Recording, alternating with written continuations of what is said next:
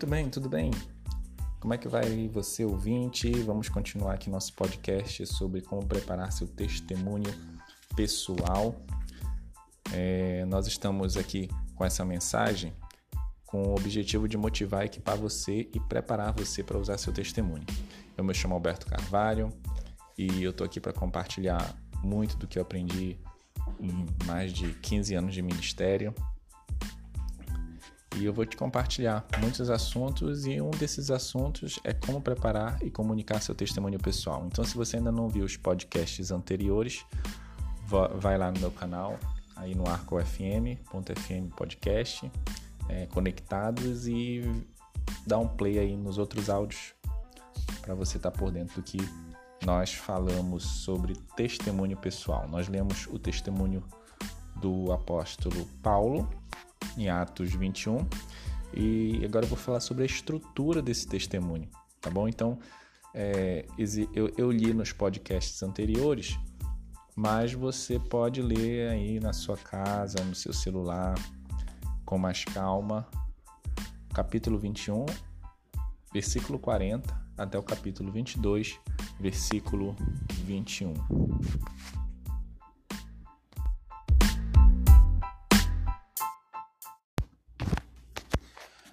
Beleza, beleza, vamos lá. Paulo geralmente dividia o seu testemunho em três partes: antes, como e depois. Quando nós falamos sobre o antes, significa que Paulo compartilhava o que ele pensava e fazia antes de se tornar um cristão.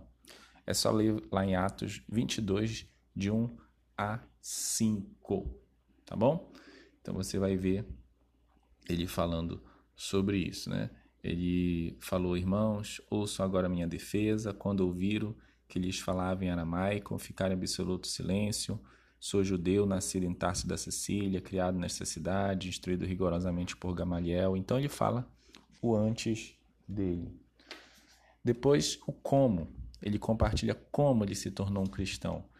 Atos 22, versículo 6. Por volta do meio-dia, ele, se ele se aproximava de Damasco e de repente uma forte luz vinha e céu brilhou ao redor dele.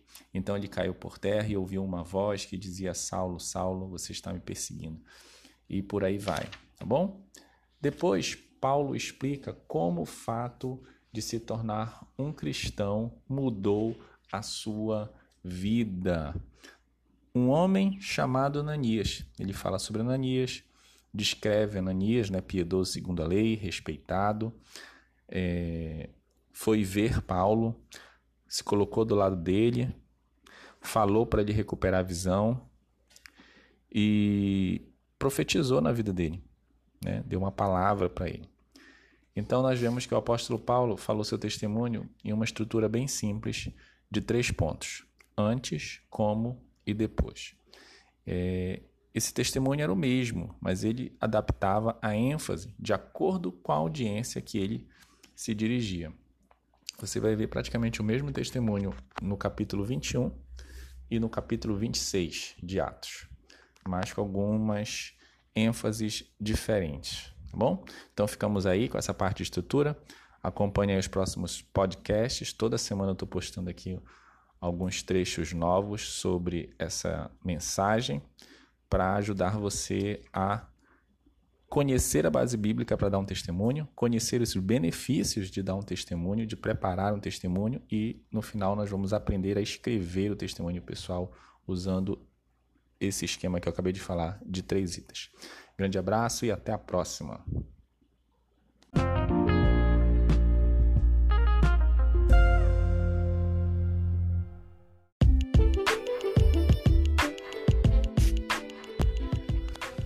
Beleza, beleza? Então não se esqueça de ouvir os nossos podcasts também na plataforma Spotify, no iTunes, eh, nos agregadores de podcast, Podcast Addict, Podbean ou qualquer outro aplicativo que agregue os podcasts. Por lá, por esses aplicativos, você também pode baixar offline para você ouvir depois, mesmo sem internet.